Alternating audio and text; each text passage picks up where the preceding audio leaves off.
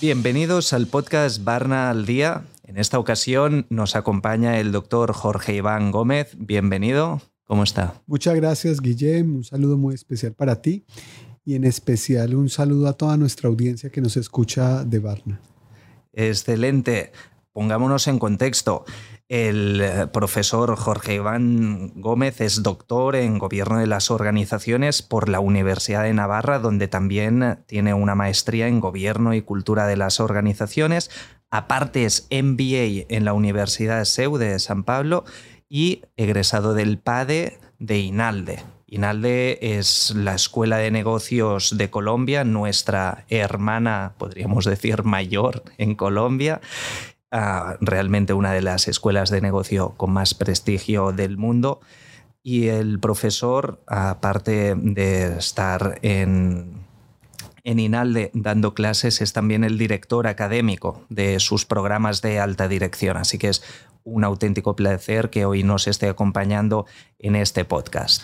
Muchas gracias y lo más importante de su presentación, Guillem, es ser capaz de transmitir ideas útiles a nuestra audiencia que le puedan ayudar a mejorar su actividad directiva. Bueno, este es nuestro reto y además, como si fuera poco, hacerlo de una forma dinámica y entretenida. Así es. Bueno, vamos adelante. Entonces, a mí lo que me interesa es que nos explique, para empezar, qué es un directivo. ¿Qué implicaciones tiene ser un directivo? Muy bien. Voy a empezar diciendo que no es un directivo y luego qué es un directivo. Un directivo no es un trabajador individual, lo primero. Lo segundo no es un trabajador manual, lo segundo. Y lo tercero es que un directivo no es una persona aislada. Eso nos ayuda a entender qué es un directivo. Un directivo es una persona que trabaja con equipos, con personas. Su misión es mover ideas en torno de objetivos. Eso significa que un directivo tiene que ser un motor de otros motores, tiene que generar movimiento en otras personas y, como dijimos, su tarea es muy asociativa. Un buen directivo se reconoce porque el trabajo en equipo se le da bien y si no se le da bien, tiene que trabajar en ello. Lo segundo es que es una persona del conocimiento, es, no es un trabajador manual. Significa que si es alguien del conocimiento, es una persona cuya principal actividad es la comunicación. Comunicar ideas, propósitos, objetivos, eh, dar instrucciones, pero también inspirar a otros de su equipo para que se alcancen los objetivos. Eso es lo segundo, es decir, no es un trabajador manual, es alguien que tiene que estar muy involucrado con las ideas. Y por último, el directivo es alguien que debe ser capaz de sacar de cada colaborador lo mejor, sacar lo mejor. Y para sacar lo mejor de la gente hay que conocerla, hay que querer la gente, hay que trabajar por la gente, hay que motivar a la gente. Y eso permite que el directivo pueda salir adelante con todos sus propósitos. En conclusión, un directivo es una persona que inspira, que influye para alcanzar objetivos. Los tres grandes elementos de un directivo son la influencia, que la lleva a cabo a través de la comunicación, no solo verbal, sino de su ejemplo. Lo segundo es la presencia siempre de objetivos y de resultados que hay que alcanzar. Y lo tercero es que el, directivo tiene que ser consciente que sus logros no dependen de él, dependen del equipo en el que él confía, porque cuando hay equipo se multiplican los resultados. Y estas cualidades de las que nos habla de un buen directivo, ¿cómo podemos desarrollarlas? Porque entiendo que no vienen dadas. No nacemos con estas cualidades, tenemos que desarrollarlas de alguna forma. Es importante que estén desarrolladas antes de alcanzar la función directiva. ¿Se pueden aprender cuando ya estamos ejerciendo directivos? Bueno, muy buena pregunta. Lo más importante de ser directivo es que no es una función teórica. Es decir, leer muchos libros de liderazgo no me hace mejor líder. Leer mucho sobre liderazgo no me convierte en mejor líder de manera automática. Lo que sí me puede ayudar la lectura es entender cuáles son los principios subyacentes y aplicarlos. Entonces, ¿cuáles son los tres grandes caminos para uno desarrollarse como directivo? El primero es el desarrollo personal. Es decir, si yo quiero ser un buen directivo, yo tengo que esmerarme por crecer como persona. Y ya lo voy a explicar. El segundo tiene que ver con mm, la autoevaluación. Y el tercero tiene que ver con el feedback. Voy a ir uno por uno. El desarrollo personal. Todo desarrollo personal implica mm, dos actividades muy importantes del ser humano. La primera es que nos comprometamos, compromiso, a construir hábitos, hábitos positivos. Y los hábitos tienen una ventaja y es que nos autogobiernan, nos permiten ser mejores. Y en ese desarrollo personal tengo que construir hábitos que me ayuden a mejorar como persona. ¿Y cuáles son los cuatro o cinco hábitos fundamentales que un directivo debe construir para su vida? Tiene que ver con la lectura, el deporte, el sueño y la alimentación. Cosas simples pero poderosas. Lo segundo, dijimos la autoevaluación. Como la tarea del directivo es en sus oficinas y en su campo de acción diario, eh, todas las noches es muy importante que todo directivo se haga tres preguntas. ¿Qué hice bien hoy? Eh, ¿Qué puedo mejorar? ¿Y qué propósitos voy a derivar de mis aprendizajes del día? ¿Qué nuevos propósitos? ¿Qué voy a hacer mejor? Y si no nos autoevaluamos, pues efectivamente no somos conscientes de en qué cosas podemos mejorar. Y lo tercero es que si soy directivo, necesariamente necesito mentores, personas en las que confíe, guías, coach, que me hagan feedback y me ayuden y me digan en qué debo mejorar. Uno cómo mejora si no sabe en qué debe mejorar. Porque hay unos puntos ciegos muy importantes de la persona y solo el feedback, alguien que te ayude, te puede decir en qué debes mejorar. ¿Y, y cuáles son los errores más comunes en un directivo? Mira, el más común, y no hay que pensarlo mucho, y es el más sencillo, es el ego. Porque cuando soy directivo, eh, tengo, tengo poder. Me han entregado un poder que viene de un cargo, un poder que viene de una jerarquía, un poder que viene de una oficina más grande, incluso con baño. Entonces, cuando eres directivo, tú tienes poder y el poder inmediatamente eh, genera ego. Y el ego te mete en tres situaciones que son muy difíciles de manejar. Primero, sesgos en la toma de decisiones. Entonces, cuando tienes sesgos en la toma de decisiones, pues decides mal. Porque no está pensando tú como persona, sino tu ego, que es tu proyección mental de lo que proyectas. Entonces ahí tienes un primer error. Lo segundo es que el ego eh, hace que tomemos decisiones, seamos conscientes que esa decisión está mal y persistamos en ello, porque está comprometida nuestra imagen. Entonces, claro, el carro tiene primera y segunda, pero también tiene reversa. Entonces, cuando el ego eh, nos nubla la vista, pues olvidamos que podemos retroceder en algunas cosas. Y lo tercero importante del ego es que cuando hay mucho ego, le faltamos el respeto a la gente.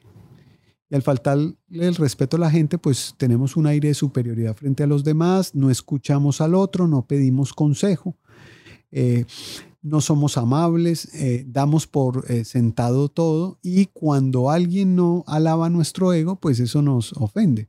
Entonces el ego es el gran enemigo de cualquier directivo y entonces no nos tenemos que liar mucho en pensar muchos errores, no, es uno solo raíz que es el ego y cuando hay ego, pues efectivamente las cosas se ponen más difíciles.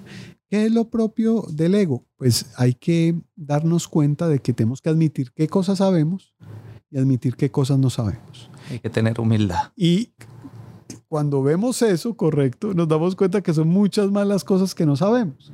Al darnos cuenta que son muchas cosas que no sabemos, dependemos de otros. Y cuando entendemos que dependemos de otro, podemos tener un mejor trabajo en equipo, porque dejamos que nuestro equipo juegue, aporte y nosotros dejamos ser el obstáculo para que el equipo avance.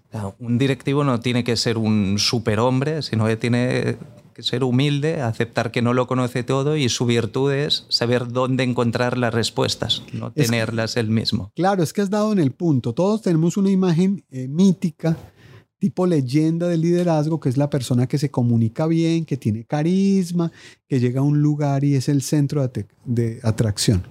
Y eso es un prototipo dañino porque efectivamente el líder no tiene que ver con esas condiciones excepcionales de la personalidad. El líder tiene mucho que ver con tres cosas.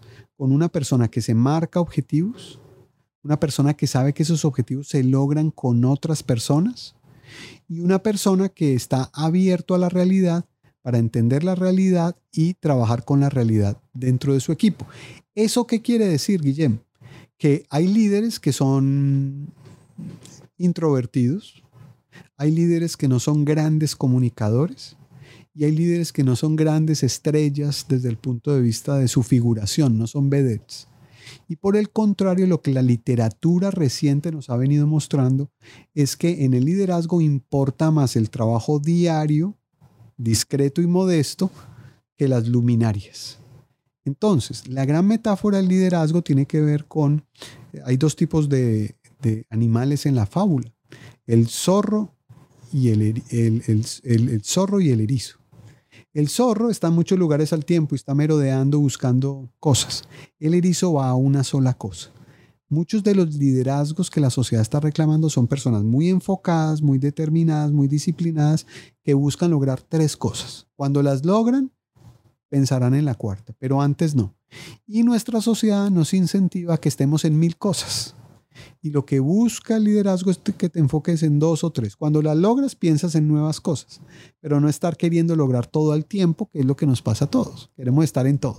Un paso a la vez evita que nos volvamos locos. Exactamente, un paso a la vez. Y ¿Cómo podemos identificar tempranamente que estamos cometiendo alguno de estos errores? ¿Dónde podemos ver banderitas rojas que nos avisen de que hay que poner reversa y deshacer algo? Tenemos que volvernos más conscientes de nuestros diálogos, de nuestra comunicación. Por ejemplo, eh, vamos a hablar del día a día de cualquier directivo. Se levanta y lo primero que hace es coger el celular. Y al coger el celular, pues se encuentra que tiene 30 correos electrónicos anoche. Y uno de ellos desde la una de la mañana con la, la banderita de urgente. Después, bueno, ya vi el celular, ahora miremos a ver qué está pasando en Instagram o en Facebook y tra. Y después de eso, pues pongamos las noticias a ver qué pasa en el mundo, en la guerra de Ucrania, Rusia, Estados Unidos. Y luego eh, me como cualquier cosa a las carreras y salgo a trabajar. Eh, cualquiera de nosotros puede ver identificado en estas prácticas y podemos decir con, con, con tranquilidad y humildad que es un error. ¿Por qué? Porque un directivo tiene que preparar su jornada como la prepara un atleta de alto rendimiento. ¿Y eso qué implica? Que tiene que cuidar los mensajes, tiene que cuidar su vida, tiene que cuidar su alimentación y tiene que cuidar eh, su organismo. Entonces, ¿eso qué implica?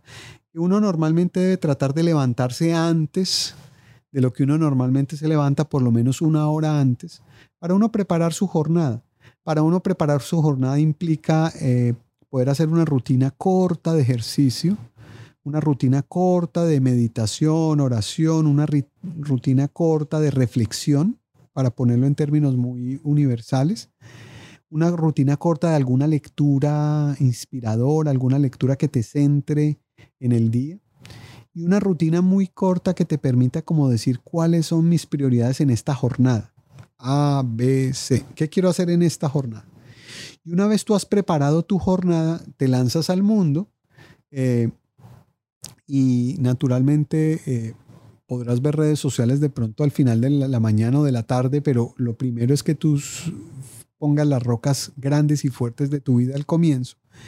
Y cuando tú preparas tu jornada, tú dices, listo, en la reunión de ventas eh, voy, a, voy a estar muy receptivo a escuchar lo que me digan y voy a recordarles el objetivo. En la reunión de presupuesto voy a hablar de último para ver qué ideas hay y qué cosas surgen. Y en la presentación que tengo que hacer frente al cliente voy a dedicar media hora antes a ajustar la presentación y a estar muy concentrado. ¿Qué pasa cuando una persona actúa así? Que esa persona se vuelve el protagonista de su vida y no los acontecimientos. Porque lo que nos pasa como los directivos es que los acontecimientos se vuelven un torbellino diario y al final son los acontecimientos los que mandan sobre nuestra agenda y sobre nuestra vida. Y al contrario, lo que tenemos que hacer como directivos es volvernos dueños de nuestra agenda, dueños de nuestra vida, dueños de nuestro, eh, nuestras metas y determinar qué queremos lograr cada mañana. Entonces, el, el símil del atleta de alto rendimiento tiene que ver con que uno como directivo, antes de salir de su casa, tiene que poner su vida en orden y de un atleta que compita en un deporte de equipo. Correcto. Ah, sí. ¿Y cómo tiene que ser este equipo? ¿Cómo, ¿En base a qué criterios un directivo, un gerente general, por ejemplo, tiene que elegir a su equipo de alta dirección? Lo primero y más importante es que sea una persona que valore mucho la diversidad y que, por ejemplo, eh, sienta y vea la importancia de que hombres y mujeres trabajemos juntos, porque somos una sociedad muy masculina. Entonces, al ser una sociedad tan masculina, eh, nos hemos dado cuenta que siempre que hablamos del gerente, eh, inmediatamente estamos simbolizando una persona masculina. Entonces lo que hay que trabajar mucho es para que nos acostumbremos y trabajemos para que en la sociedad haya más diversidad y eso implique que trabajemos eh, con un papel y un rol mucho más determinante y protagónico de la mujer. Entonces, eh, por ejemplo, eh, si mi audiencia hoy están conmigo mujeres, ¿cuál es mi invitación? A que sigan trabajando muy duro para que avancen en posiciones muy importantes de liderazgo en la sociedad. Y esa es una sociedad que será mejor, una sociedad donde tengamos una diversidad mucho más amplia, donde las mujeres tengan un protagonismo muy fuerte y tanto mujeres y hombres trabajemos en función de ello. Entonces el primer atributo es la diversidad. El segundo eh, atributo es que antes de tomar cualquier decisión,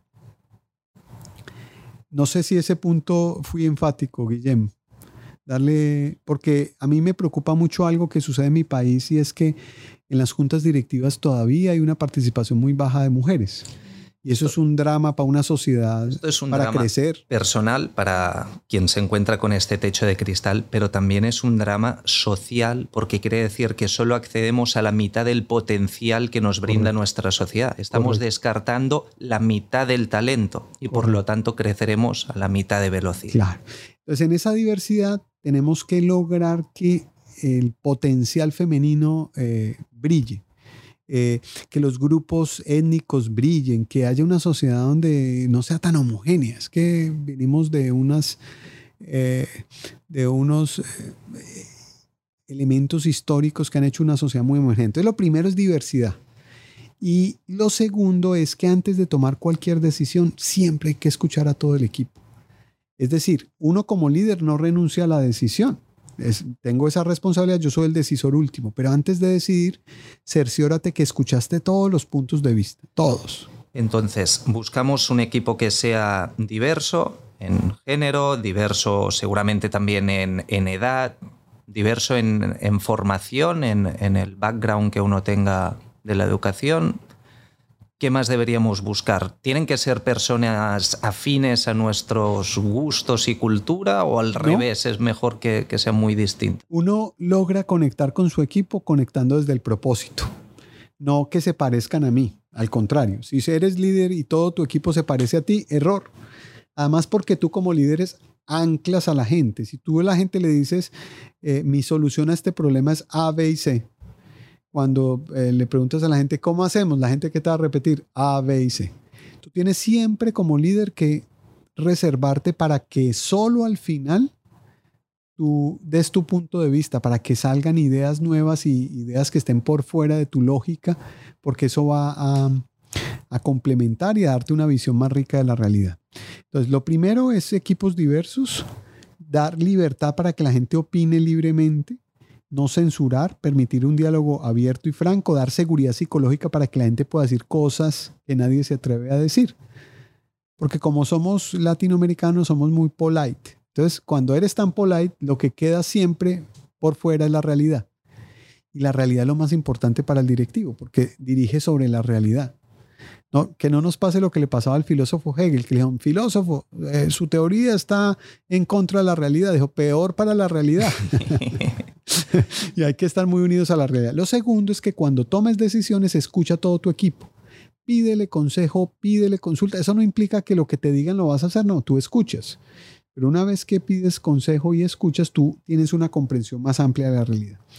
Y lo tercero que termina siendo muy importante es dar ejemplo. Fray ejemplo es el mejor predicador. Es decir, las acciones hablan tan fuerte que no necesitan palabras. Entonces, cuando tú quieres que tu equipo crezca, tienen que ver en ti una persona que está volcada al crecimiento. Cuando tú quieres que el equipo logre grandes resultados, tú desde el punto de vista personal tienes que ser capaz también de dar resultados. Luego, cuando eres líder, esa es la posición más exigente porque tienes que trabajar el doble para que la gente vea que los resultados se logran mientras uno está trabajando, no de otra manera. La gente no le gustan los líderes cómodos que dan instrucciones, a la gente le gusta ver al líder con su equipo comprometido al 100% por la meta. Y esta meta se desprende de, o es el, más bien el origen de donde nacerá la estrategia de la empresa. siempre decimos que el directivo es quien tiene el rol estratégico dentro de la organización. ¿En qué consiste la estrategia y qué pasos debo seguir para diseñar una buena estrategia? Bueno, esa palabra estrategia, para ponerlo de manera simple, uno la puede derivar en dos tipos de estrategia.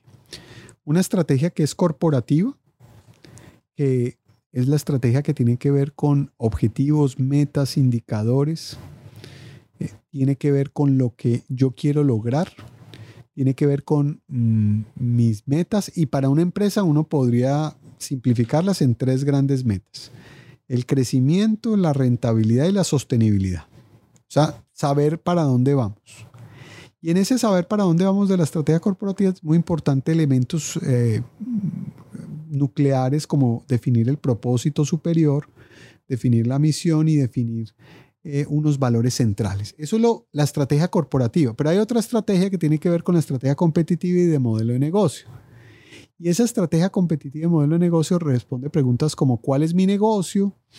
¿Cómo gano dinero? ¿Cómo compito? ¿Cómo logro una diferenciación en el mercado? ¿Cómo transmito un valor a mi cliente que mi cliente esté dispuesto a pagar? Entonces, para el primer ejercicio que es estrategia corporativa, ¿qué hacemos? Planeación estratégica. Reunimos equipos, definimos objetivos, definimos cuándo le hacemos seguimiento, establecemos indicadores y lanzamos a los equipos a alcanzar las metas. ¿Cuándo vuelve uno y se reúne con la gente? Cada trimestre. Bueno, ¿cómo nos fue? Ah, dijimos que íbamos a crecer las ventas en un 20%. Muestra a ver cómo le fue. Entonces la gente pasa al tablero y dice, sí, sí, yo llegué al 22%. Uy, bien, aplauso, semáforo en verde, extraordinario. Esa es la primera parte. En la estrategia competitiva ya son reuniones un poco más estratégicas donde uno empieza a escuchar, bueno, ¿Qué vamos a hacer con el dólar, que está muy apreciado? ¿Qué vamos a hacer con los cambios en las tendencias sociales, con los eh, millennials? ¿Qué vamos a hacer con los cambios medioambientales? Y ahí la empresa empieza a ver las tendencias sociales, económicas, tecnológicas, y la empresa empieza a pensar qué oportunidades puedo yo aprovechar qué riesgos puedo ver y de qué manera me anticipo a cosas que están por suceder y cómo yo creo las capacidades para aprovechar esas oportunidades. Entonces, ah, mire, nosotros estamos en la línea de consumo masivo y hay una tendencia ambiental muy fuerte. ¿Cómo un nuevo negocio, un nuevo producto puede aprovechar o resolver un problema social? Y ahí es donde la estrategia competitiva lo que hace es ya ponerte a pensar de una manera amplia para aprovechar lo que el mercado te ofrece y también te ayuda a pensar cómo trazar rutas de crecimiento. Si vas a crecer desde una perspectiva internacional, si vas a crecer con más productos o más negocios, o si vas a crecer eh, a través de comprar negocios o comprar nuevas empresas. Entonces, son dos, son dos eh, lógicas. La de alcanzar metas y movilizar la organización y la de pensar en qué negocios quiero estar y cómo proyecto mi negocio hacia el futuro, que son la estrategia corporativa y la estrategia competitiva. Interesantísimo. Creo que nos llevamos muchos tips de este podcast a toda nuestra audiencia que son directivos o están trabajando para lograr ser buenos directivos creo que lo van a tener que escuchar más de una vez para tomar nota de, todo esto que hemos ido viendo, de cuáles son las implicaciones para ser directivo, nos ha hablado de las cualidades, nos ha dado algunos ah, consejos interesantes de cómo empezar la jornada como un atleta de alto rendimiento. Así que, profesor, muchas gracias por sus sabias palabras. Es un placer tenerlo aquí. ¿Quiere dirigir alguna última reflexión a nuestra audiencia, algún último consejo? Sí, yo encantado de poder dar un mensaje final. hay muchas ideas que quedan de este podcast, pero yo básicamente transmitiría una finalmente frente al directivo y es que para ser directivo es muy importante construir hábitos hábitos, porque los hábitos nos autogobiernan, nos permiten que tengamos que simplificar mucho la toma de decisiones, porque cuando construimos el hábito, muchas actividades virtuosas, muchas actividades importantes para nuestra vida se van dando en, automático, porque al final, digamos, la excelencia, la mejora, el ser líderes no tiene que ver con actos aislados, tiene que, verse, tiene que ver con hábitos, porque somos lo que hacemos repetidamente.